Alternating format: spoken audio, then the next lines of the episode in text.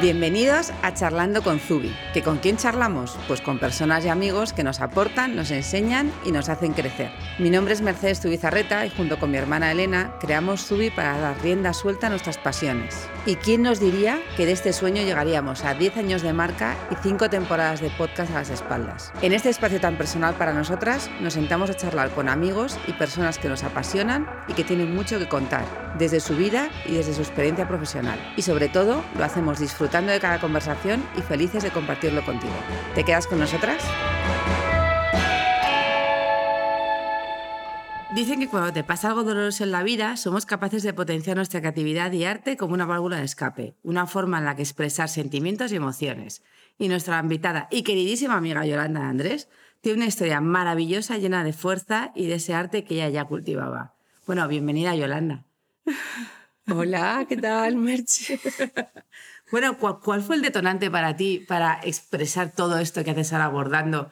Que nos has bordado cosas antes, nos has bordado ahora otra vez. Eh, ¿Cuál fue el detonante? Pues eh, todo empezó como en un, en un, silencio, en un silencio, pero que para nada es un drama, que, bueno, eh, insisto en lo del drama, que a ver, yo pasé un mal momento, pero que tampoco fue el peor momento de mi vida. Fue una cosa que yo, pues bueno, pues es lo que me toca. Cambié un poco la actitud que tenía de trabajar en una agencia, de estar para arriba y para abajo todo el día, a estar en el silencio de un hospital al lado de una cosita muy pequeñita, muy pequeñita. Pero yo en ese momento no estaba ni triste, ni estaba pensando que iba a hacer algo que podía cambiar mi vida, sino simplemente que me dejé llevar. Y me dejé llevar y que hice, pues nada, tenía unos hilos y unas telas ahí en un cajón y las saqué y me puse, pues eso, en el silencio de un hospital entre miles de enfermeras a bordar. Qué fuerte. Durante los ocho meses de hospital cuando tu hija Candela, porque fue largo, o sea, no fueron 15 días, nada de eso, hiciste lo que muchas otras veces en tu vida habías hecho, coger un cuaderno también y, escribir. Y de ahí surgió un diario que se llama Nacimiento, precioso, que la editorial Caniche convirtió en un libro hace tres años. Tu historia y también una guía sin dramas, como tú estabas diciendo, y llena de esperanza para otras madres y padres de niños prematuros. Y que además se, vende envuelto en un saquito bordado por ti. ¿Cómo surgió toda la idea de llevar ese, esos diarios tuyos, el bordado, a, un libro? Pues bueno, ahí eh, lo más importante fue conocer a quien hacía esta edición, que es Carlos, Carlos Copertone, que bueno, en las redes le conoceréis, que es, como eh, quien ha hecho Caniche junto a Panchi. Entonces yo pues eh, llegué a ellos también gracias al bordado porque ellos me, me compraron obra. Entonces le dije, mirad lo que tengo. Y empezamos a hacer movimientos en casa. Bueno, cenamos en tu casa, cenamos en la tuya. Yo que te voy a enseñar lo que he bordado, venga, enséñamelo ya. Y hubo ahí como un momento en que yo empecé a enseñar como mis diarios. Y uno de los diarios que les enseñé fue el diario que hice pues cuando nació Candela, que fue, no, no nació con la cosa de esto va a ser un diario, sino apuntes, apuntes que tú no los puedes plasmar de otra manera más que en ese silencio y en, esa, en ese cambio de vida que tuve de parar, pues necesitaba mover los dedos. Los movía pues ahí con pinceles y luego con, con hilos. Y entonces les conocí, les hablé de este, de este diario, de este cuadernito que yo tenía y entonces ellos decidieron que es que eso no se podía quedar ahí en ese cajón en casa y que a eso le, tenía, que teníamos que dar una vuelta. Y yo ya estaba con el taller, ya tenía como a 50 o a 60 alumnas dispuestas a abordar lo que fuera para envolver esa, esa pieza. Y así fue. Pero eso me llevó de nuevo al hospital. ¿En serio? Sí, porque era una cosa como que yo no había todavía como cerrado y recordar todo y porque todos los paños que, envuelven el diario son dibujos eh, que se extraen del diario, de hecho, dibujos que son hechos así como muy espontáneos. Entonces todo eso me removió, me removió y bueno, pues que tuve una infección de, trompas de falopio. ¿En serio? Me llevó al hospital ese, ese proyecto, pero bueno, luego me sacó. bueno, muchas veces es eso, muchas veces la vida, eh, lo que nos, como tú dices, a lo mejor no había superado las y cuando removí todas las, emociones nos llevaron ahí otra vez. Sí. Qué fuerte. Sí, sí, sí, sí, sí, pero bueno, me recuperé. Tú tienes tantas cosas en tu vida como esas, ese tipo de historias que a mí me, me, me, me alucinan. Y, y, ahora he tenido otra, ya te contaré un poquito más tarde, otra cosa que me ha medio vuelto a Qué fuerte. A, producir un, daño. Ostras. Bueno, has logrado convertir tu pasión en tu profesión, porque al final el bordado era como algo que tú hacías. Realmente tu pasión no es el bordado, tu pasión es el arte. Yo te lo he dicho siempre, o sea, bordas de maravilla, obviamente, pero a mí lo que realmente me flipa es cuando coges cualquier cosa y creas mundos en ella. O sea, a mí eso es una cosa que me parece un valor increíble. Creciste rodeada de hilos en la mercería de, tu madre, en un pequeño pueblo de, Zamora, y a los seis años en el cole te enseñaron a bordar. Eh, ¿Qué recuerdas de esa época y, cómo te han marcado las mujeres de tu vida? Porque además en un pueblecito de Zamora y sí que marcan las mujeres mucho, ¿no? Pues mira, estoy marcada por toda una generación de mujeres. Totalmente. Eh, marcada y además que si yo, por ejemplo, quisiese quitarme esa marca no podría, porque ya está ahí como con fuego. A ver, yo es que crecí en ese ambiente mm, tan, tan, tan rural.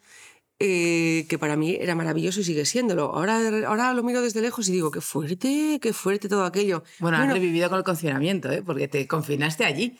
Y volvía, eso, ahora te cuento de, la vuelta. Sí. Bueno, pero yo allí crecí tan feliz, la mercería de mi madre, que me metía entre cajas de, madera, habría, mm, salía de todo, salían cosas de los años 40, porque ya venía la mercería de mis, de mis abuelos.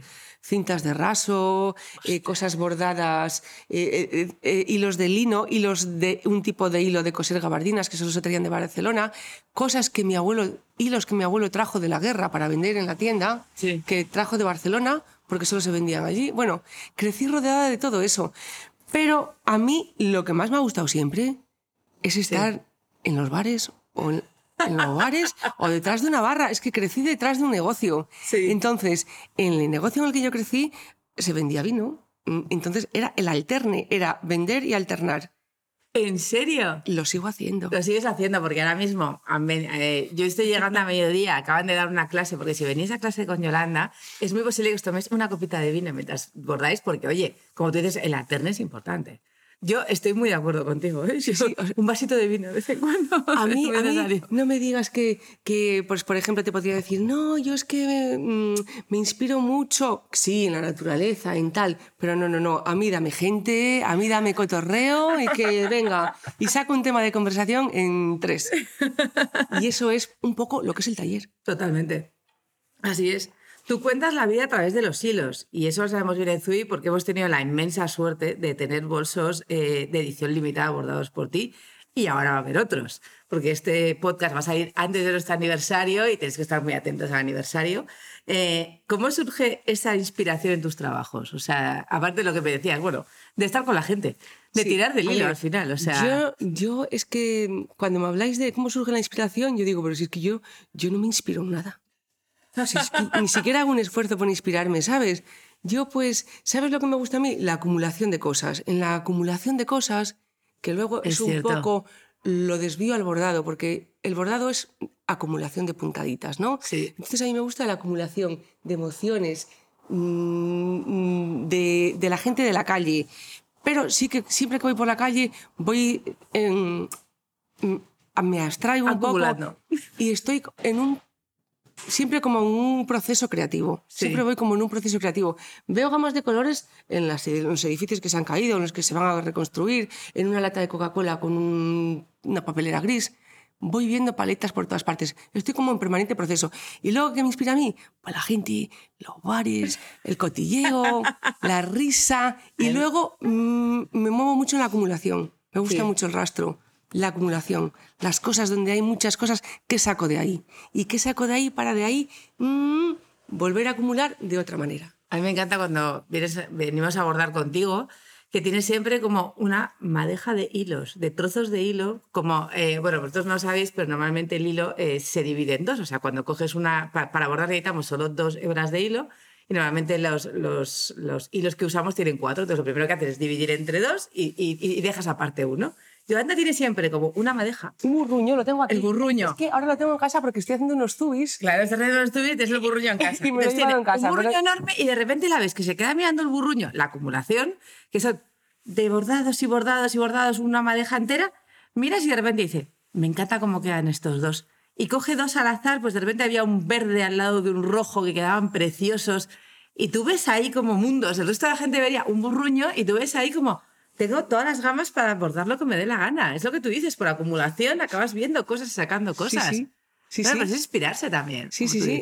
esas paletas, a ver, si yo no tuviese esa paleta, tendría pues que ir a otro, a otro, a un cesto o a, yo qué sé, o a mirar aquel tapiz y decir, a ver qué veo. Necesito tener esa cosa que sea mucha cosa para luego, pues mm, de poquito a poquito, mm, expandirme, expandirme. Colaboras con grandes firmas, museos y también impartes trajes, eh, clases y, talleres. Puedes venir, tiene un taller aquí precioso en Lavapiés, eh, una luz estupenda. Además, a mí me encanta porque esto es como una mesa camilla auténtica. Tú te has montado tu sitio de mesa camilla con tu vino, entonces la gente realmente viene. No crees que vienes a una clase, no, no, aquí puedes venir a una clase o puedes venirte a tu taller de todas las semanas con tu grupo de bordado, que esto debe ser como comadreo ahí, tú, como locas y como casi locos, porque tienes unos bordadores que alucino. Y, eh, y, podéis venir cuando queráis, a consultar, a ver si tiene algún hueco, porque lo difícil es que tengas un hueco para poder entrar, porque están todos los talleres llenos, pero bueno. ¿Qué, buscas, qué, qué buscan las personas que acuden a tus clases? Pues mira, mir. Lo que menos buscan yo creo que es bordar. bueno, sí, a ver, aprenden, aprenden a bordar, de repente gente eh, dice, o sea, Yolanda, menos mal que, has estado, que estabas tú aquí. Yo digo, madre mía, soy una salvadora. A veces me siento un poco salvadora. Lo eres. Pero sí, pues bueno, la gente aprende a bordar, pero sobre todo es el clima, el clima que se genera, eh, los grupos, porque yo controlo un poco los grupos. Las mañanas son más de señoras así como acomodadas, las tardes de chicas, las tardes depende de las horas, porque hay horas primeras horas, que son de 6 a 8, que vienen chicas, pues que vienen de trabajar, pero las de 7 a 9 vienen quemadas porque salen tarde. No me extraña. Y entonces es la pataleta, el lloriqueo y lo que me ha pasado y que me ha dejado el novio y y no te preocupes. Y, todo, y todo, bordado. Y todo eso mientras bordamos. Pues aquí, este, este, ese estilo como agua para chocolate, pero con bordado. Contamos la vida total. La vida total, o sea, cayendo lágrimas ahí de cocodrilo encima del bordado. Y de repente uno levanta la mano, pues yo, eh, es que no he hablado nada en todo el día porque como teletrabajo. Ay, pobrecita el teletrabajo, está la gente muy sola. Está la gente muy sola. Entonces esto pues es como una especie de oasis y yo estoy ahí, ahí. A veces digo, madre mía. Eres más psicóloga que bordadora. Sí, pero a veces salgo, salgo del taller y digo, ¿para dónde tengo que ir? ¿Para la derecha o para la izquierda? ¿Sabes? Hago un poco como mm, muchos proyectos cada una, cada una trae un proyecto. Yo quiero hacer esto, yo quiero hacer esto. Y tú te metes en cada proyecto, lo das todo lo que tienes. A veces sales como diciendo, ¡Oh! ¿y yo qué? Te vacías. Me tengo que recuperar a veces. Claro. Sí, me tengo que reponer. Normal. Trabajas la técnica del bordado tradicional con hilos de algodón y seda. ¿Recuerdas algún tejido o encargo que haya supuesto un enorme reto para ti? Uy. Pues, a ver, los retos de entrada siempre digo que no. Luego digo que sí. Y ya, digo, que sí. Y luego ya vuelvo a decir que no. Pero como ya he dicho que sí, pues ya me lo tengo que currar. Es como que me obligo. Pero de entrada digo, yo no quiero retos. Pero luego digo, ay, que sí que son. Bueno, tengo una dicotomía entre los retos.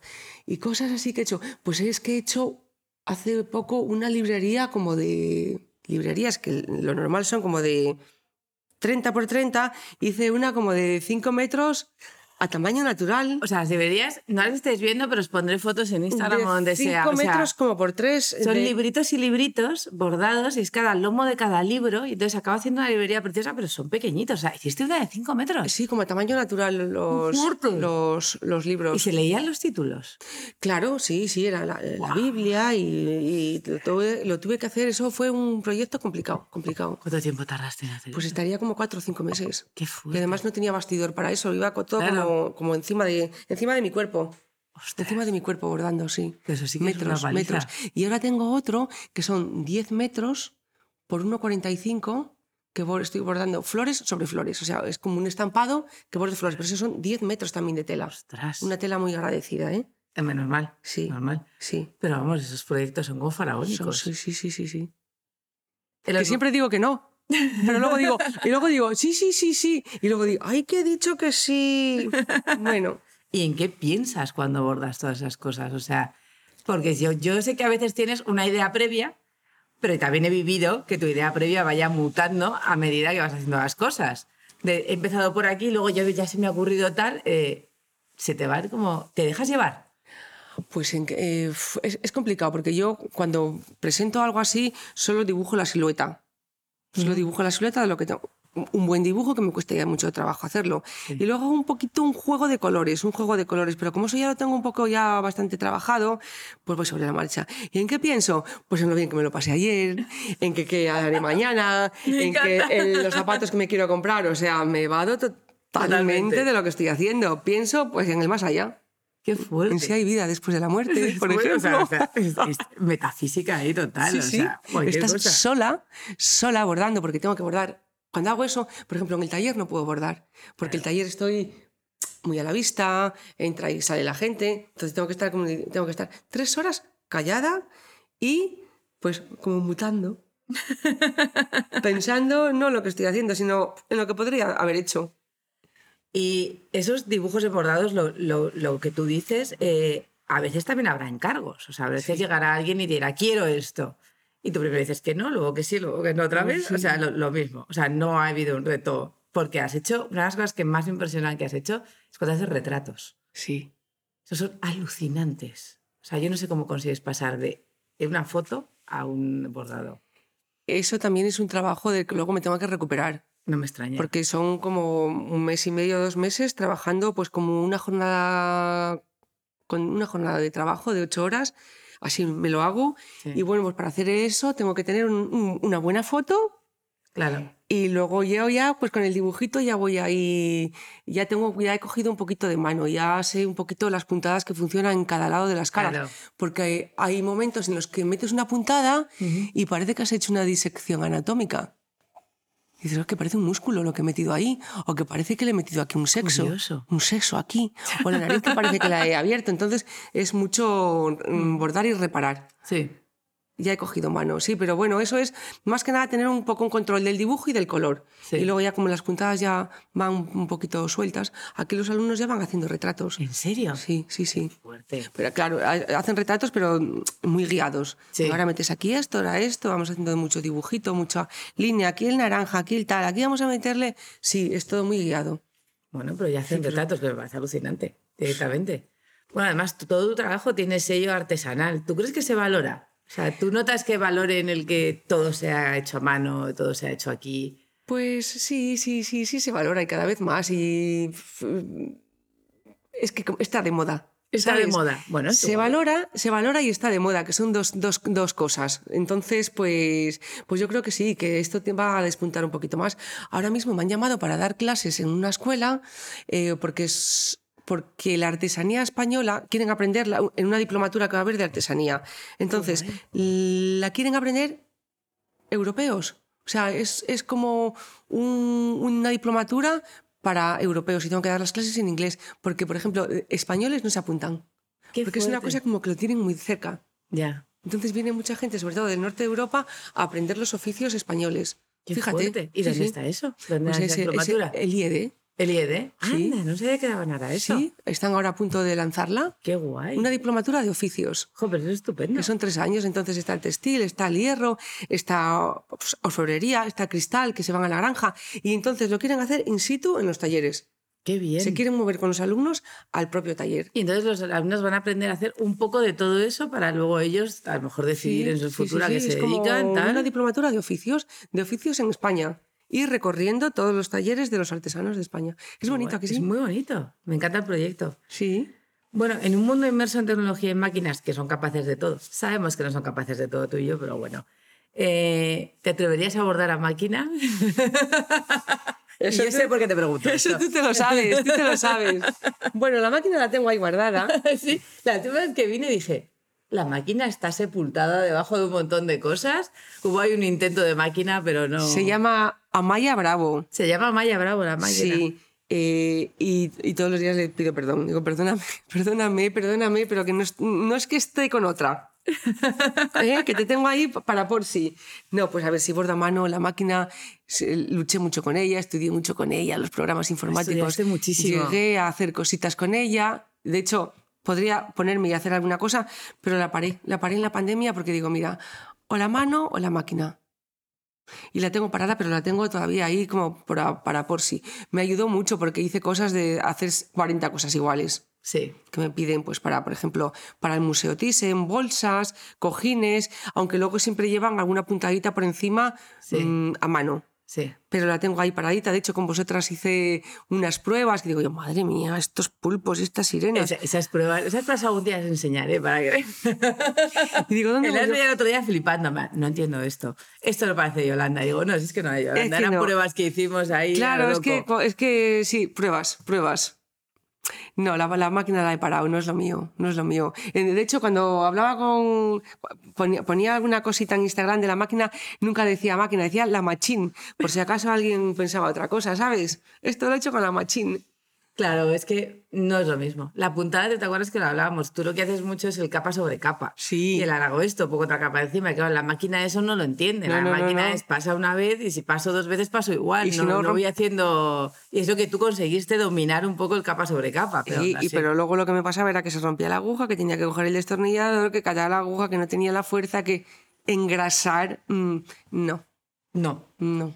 Y eso paras en el confinamiento, que te vas, ahí. eh, digo, pues ya estamos terminando, o sea, ya eh, para que veas eh, lo duro que ha sido esto, porque Yolanda está muy de, yo no valgo para esto, esto vale perfectamente para todo, porque lo que hace es una, es una contadora de historias estupenda, o sea, todo el confinamiento, te vuelves al pueblo, paras la máquina, paras la producción, paras todo, ¿y qué ocurre allí? ¿Tienes Bueno. otra, otra catarsis? Me fui al pueblo tan cargada de hilos, de hilos de seda, porque voy a hacer no sé qué en seda, voy a hacer no sé qué en lino, voy a llevarme todos los linos, voy a llevar tal, tal, tal, tal. ¿Qué me pasó? Que no hice nada. Nada. Bueno, hice kits, los kits de bordado que vendo, que vendo en la página. Y digo, bueno, van bien. eh, un kit que eh, diseñé como unas florecitas, uno- unos pececitos, y ahí pues me metí a buscar cosas que no tenía tiempo de hacer, a buscar, iba a decir inversores, fíjate tú, a buscar, eh, eh, jolín, provis- provisiones, ¿cómo se Sí, dice? pro- Eh, proveedores. proveedores y me dediqué mucho a eso, los proveedores de los dedales, de los hilos, de las tijeras, ta, ta, ta, ta, ta, ta, y a idear cajitas y eso fue lo que saqué. Pero yo iba allí a mi pueblo de 80 habitantes, a mi pueblo de Zamora, a hacer como lo más grande. De hecho, empecé dos retratos de mi padre y mi madre en una colcha ¿Qué dices? y ahí se han quedado. O sea, la pandemia a mí es que me, me anuló, Qué fuerte. me, me anuló, me, me desinspiró, me, me bloqueó. Eso le ha pasado a mucha gente. Y Hay mucha hecho- gente que hizo como, mm, se volvieron locos y es como, la, gracias a la pandemia. Hay gente que es como, pues no ha sido tan buena la pandemia. O sea, no todo el mundo... Yo es que hablo con mucha gente y dicen, pues, pues a mí la pandemia no me ha cambiado la vida porque yo hago lo mismo. Digo, ¿qué haces lo mismo? Bueno, a mí es que me cambió por completo. Me, me paralizó. Me paralizó. Yo quería haber ido al pueblo un año a estar libre y a bordar como había hecho siempre, pero no, no pude. O sea, no pude. Además, tengo tres niños pequeños que estuve mucho con ellos Claro. que una de las cosas fue por, por Candela, por la niña, Ujú. irme allí, pero sí, me, me paralizó, me bloqueó. ¿Pero qué hice? Alternar muchísimo con los señores del pueblo. Me pillé el O sea, COVID. ¿te, te pasabas el día en el bar? Enfermé. Bueno, cuando nos dejaban entrar en los bares. Y cuando no, pues nos íbamos a una gasolinera, No me digas. cruzando, cruzando frontera. Entonces me pasaba las mañanas en una gasolinera de un pueblo de León, pues allí alternando con los señores. No me apetecía hacer otra cosa. No tenía el cuerpo para ponerme a bordar, tenía el cuerpo como para expandirme por la montaña o Sí. pues a ver a los señores del pueblo. Pues muy bien. Yo creo que cada uno, lo bueno de la, para mí lo bueno de la pandemia ha sido que cada uno ha hecho lo que salió de las narices. Y en un momento como ese, le ha salido a cada uno hacer, para mí, lo que llevaba dentro en ese momento. Entonces, cuando hay gente que dice, pues se tenía que haber aprovechado, digo, o no, cada uno le salió lo que le salió, punto. Nunca nos había pasado esto, así que no hay un- una receta. Mejor, a lo mejor que fue muy productivo le, le ha pegado el palo después. Yo, yo fui muy productiva durante la pandemia. Y hace seis meses me vine abajo. En vez de venirme abajo como tú en el momento pandemia, me vine a- a- abajo después. O sea, cada uno se viene abajo en su momento. Tú a lo mejor como Sí, te sí. viniste abajo antes ya. Yo me vine ¿Te has abajo, librado? me vine abajo antes y luego me vine un poco arriba, pero luego me volví a venir abajo. Si estoy todo el día así, si parezco un zigzag, un zigzag, un zigzag, como dicen aquí las costureras. Bueno, aquí de- ade- ade- además, tus hijos han, han heredado tu buena artística. Eso no está en el guion, pero yo lo sé porque le- si- sigo a tu hija Candela, además, Candela, que Candela. pinta de maravilla. Sí, sí, sí, ya hace exposiciones ya en Madismad y está ya vendiendo y está, bueno, pues sí. Pues es que ella ha estado muy cerquita de mí siempre con los hilos. Era tan pequeñita y la, la la tuve que cuidar tanto que la tuve siempre al lado, dibujando y, y bordando. Y vienen a mis clases, aquí están aprendiendo ellas también a bordar. ¿En serio? Porque quieren ellas, cuando sean mayores, quieren hacer bellas artes y quieren venir aquí al taller. O sea, quieren hacer lo mismo que hiciste tú hacer lo mismo directamente. que- me ven Oye, como tienes me ven, unas me herederas. ven, me ven como súper digo ay mira Te- mira por lo, me- por te lo ven menos cool. por lo menos sí Eso es lo más que puede pedir una madre sí sí directamente. sí sí ven como que su madre sabes como que su madre Qué guay. está bien sí sí sí Bueno, ahora tenemos un pequeño cuestionario que Elena siempre lo hace. Como hoy no Mm. tengo a- al lado, lo, lo voy a hacer yo, que Elena llama el cuestionario relámpago. Y simplemente es hacerte las preguntas que ya te las sabes. ¿Qué es lo primero que haces cuando te levantas? pues ahora mismo tomarme una pastilla de una, hormo- de una hormona femenina que la he perdido ¿En serio? sí Ostras. Bueno, se me ha ido con las cosas de las mujeres, se me Sí. ha ido la progesterona abajo y lo primero que hago es nada más levantarme es tomarme esa pastillita que me, para que me regule un poco. Muy bien. Pero bueno, ¿y luego qué hago? ¿Qué es lo segundo que hago? Pues Un café. ¿Debe irte arriba o no? Lo segundo que hago es abrir el balcón a ver si el día está azul o gris. A ver, Ad- Además, tú tienes. Tú, tú vives en el centro de yo Madrid. vivo aquí en el centro, tengo cuatro balcones a la calle y uno es alto y me levanto y digo, a ver, a ver el cielo. Las de las pocas personas que puede decir que en lavapiés, en una casa con balcones, eh, de Sí, las sí, de antes. Sí, sí, sí, sí. Auténticamente. En una casa recuperada que está protegida. ¿En serio? Sí, sí, sí, sí. Qué bonito. Y que soy yo la administradora y presidenta, por obligación, porque quiero, porque si no eh, le pueden hacer cualquier cosa a alguno de los vecinos, que somos cuatro, ¿eh? Pero vamos, que llevo desde el 99 ahí, entonces es un edificio protegido y eso, una de las cosas que hago por las mañanas es abrir el balcón a ver cómo está el día. Wow. ¿Tu gran pasión confesable? Ir, a, ir de bares. Mi gran pasión confesable es que, los, que lo que más me gusta es estar con los amigos, Es una gran pasión. con los amigos y que los amigos estén bien. Sí. No me extraña. Que estar con los amigos, que los amigos estén bien y que si nos podemos reír un rato y marchar a casa con esa sensación de la carcajada, pues eso es una pasión. Joder, es una pasión estupenda. ¿En moda, esa prenda que no te quitas y sin la que no puedes vivir? ¿Hay algo? Pues últimamente estoy con las tapas, Ah, te has pasado las tapas. pero es que creo que se me va a hacer el pie un poco ancho, ¿no? Eso ¿o no? dicen, pero no lo tengo yo del todo claro. Yo, yo es que creo que nos acostumbramos a andar plano y blando. Y ese es el problema. Más que ensanchar el pie, yo creo. Porque luego me haces que me ponga un tacón y de repente ya soy como. Si yo con lo blandita que iba con otra cosa. Claro, yo- claro, a mí claro. Me ¿Qué, pasa eso, tenemos como que obligarlos. qué ahora. necesidad? Ya. ¿Qué necesidad de subir? ¿Para qué nos subimos a un tacón? Podemos ir con deportivos todo el día. Pero y lo guapas que estamos en tacones. Eso es cierto. ¿eh? Y lo que te cambia un poco además el andar, el andar, la manera de andar. No, no, totalmente. Pero yo ya los miro como con terror. Los miro en el armario y digo, luego no es para tanto, porque yo creo que ya les, les he cogido como manía. Pero, y luego no es para tanto. Te vas de fiesta y pues ir con tacones toda la noche y no pasa nada. Pero sí que es verdad que es que como lo de las tapas se, se ha vuelto una obsesión. Además, tú compartirás ya con tus hijos casi las tapas. Empiezo, empiezo ahora. Y entonces, esa es una gran pasión. Y luego, una cosa que me gusta mucho es mm, ropa interior mm, grande. ¿Grande? grande que me ampare, el cinturón ancho, el sujetador bien subido, la braga hasta la cintura o un poco más. Me encanta. Eso es, eso es, me gusta. Es que me ampara, es que me siento protegida. Me Es parece ¿sabes? tiene todo el sentido del mundo. Igual Te lo digo desde ya. Todo el sentido del los mundo. labios rojos. Los labios rojos. Y, y- y- y esto, y la teta que me la puedo hacer picuda, ¿sabes? A Sofía Loren. Sí, porque se me. Me se encanta. Estoy un poco de- así de carnes así, se me van las carnes, pero sin una ver, ropa interior tipazo que tienes, me lo o sea. recoge, Sí. fan. ¿Qué, qué prefieres, viajar o comer? Esto, esto. O las dos cosas. Todo el mundo dice que, que- que comer y viajar. Es, es, eh, ir a viajar y luego cuando esté viajando comiendo. Pero si de repente ahora me tengo que ir a un sitio así rápido, pues me iré a comer. A comer, que es como más fácil. Es mucho más fácil. Más fácil Además, ir a comer. por el centro tienes sitios para comer. Y además por aquí yo mm, salgo con mis niños a veces que se han portado bien.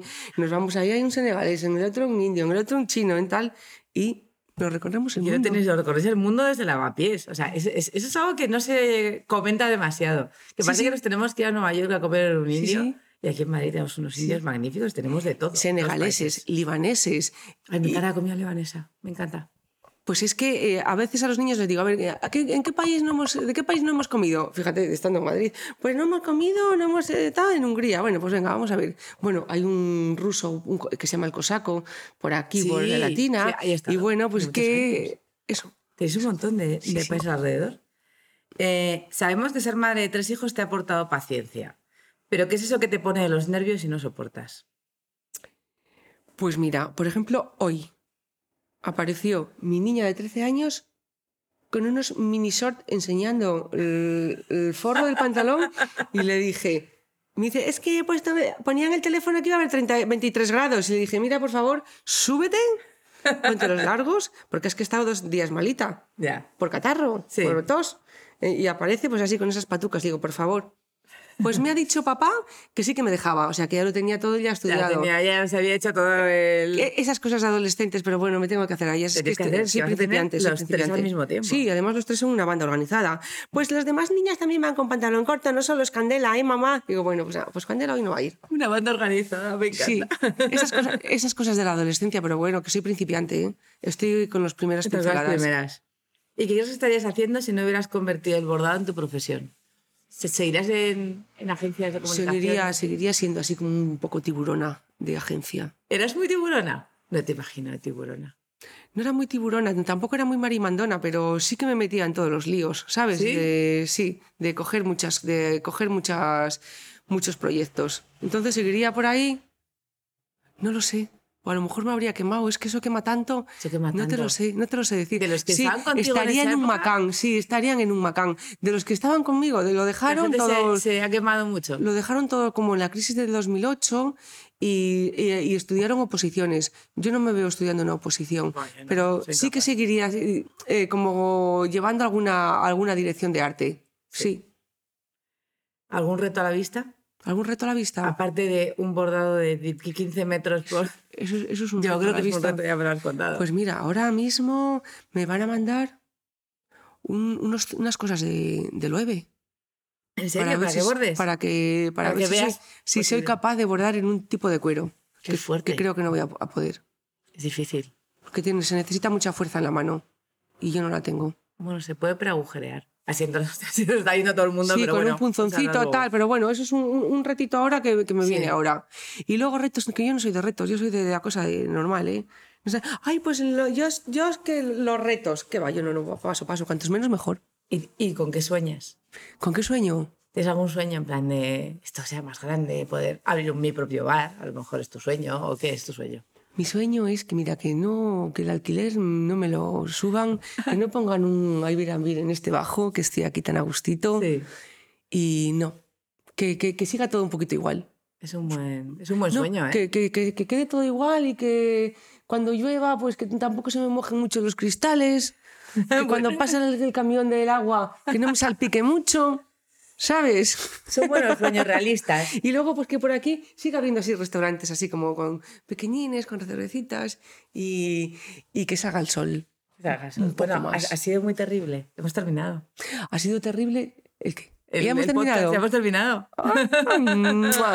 Ha sido, Bueno, no ha sido nada muchísimas gracias. Nos ha hecho una ilusión inmensa tenerte en el podcast. Eh, nos teníamos ahí pendiente hace años. En todas las listas estaba siempre.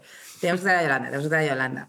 Y ya sabes que, bueno, sabes que somos admiradoras a muerte de tu trabajo y, y que además cuando haces cosas para Zubi, o sea, nos elevas al infinito. Así que nada, mil gracias. Jobar, gracias a vosotras y gracias por contar con- conmigo para vuestros proyectos tan bonitos y bueno, deseando verlos. Sí, deseando. Y deseando que llegue la inauguración y que cuándo va a ser, cuándo va a ser, cómo va. El nada, aniversario será para el día 15 eh, y la fiesta, haremos una fiesta o algo que serás invitadísima, te mandaremos. ¿En la tienda? O No, ya lo haremos por ahí.